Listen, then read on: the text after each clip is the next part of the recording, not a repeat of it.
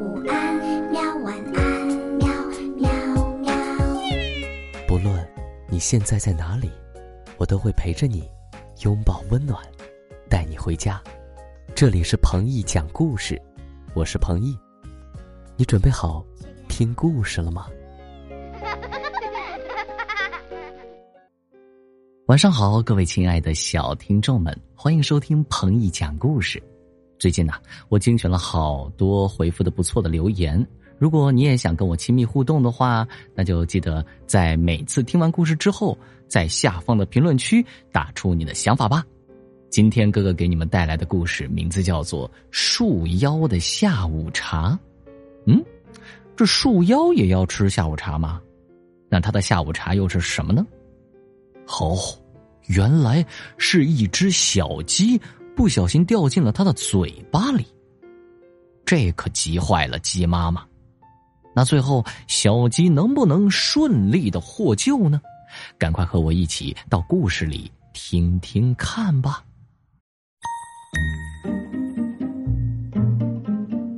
在三月的一个晴朗的午后，鸡妈妈带着四个孩子散步。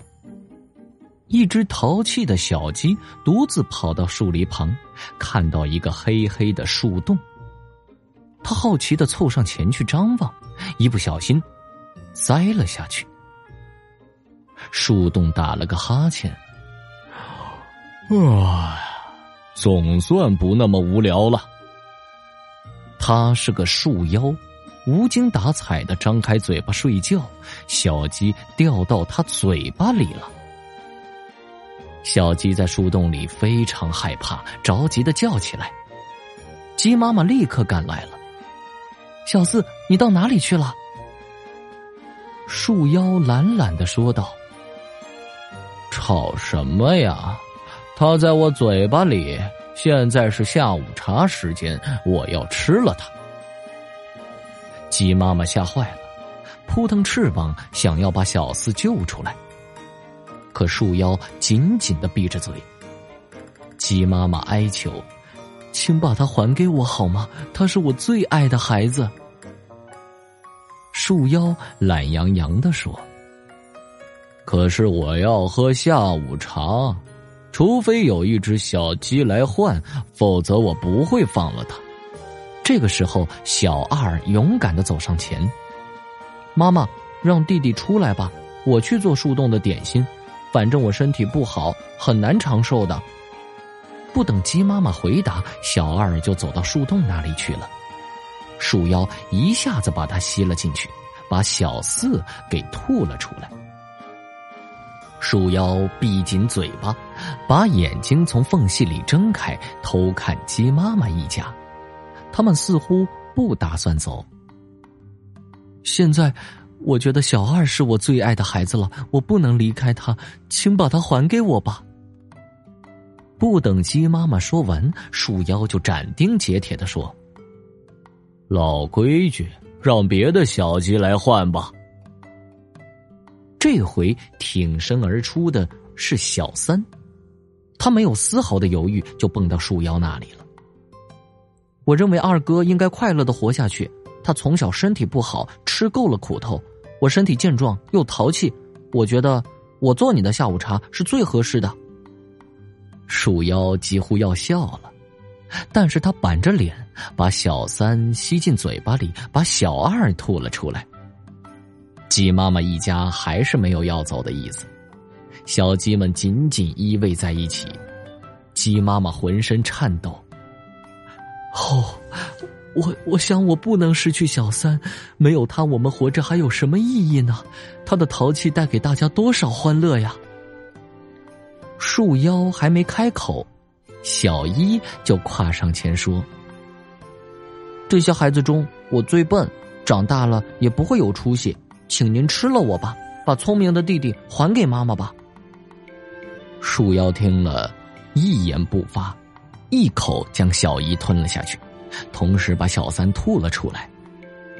树妖偷偷的打量着鸡妈妈一家，小鸡们神色仓皇，鸡妈妈泪流满面。哦不，多么老实的小一，他是我的心头肉啊！哪怕让我死掉，我也不能失去他。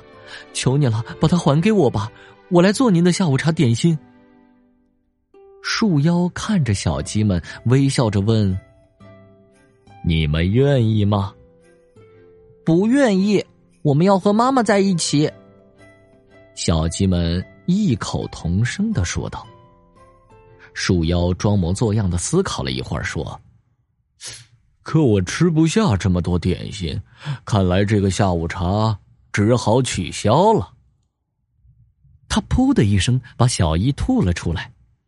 鸡妈妈立刻把小伊护在翅膀底下，小鸡们围着小伊又跳又叫。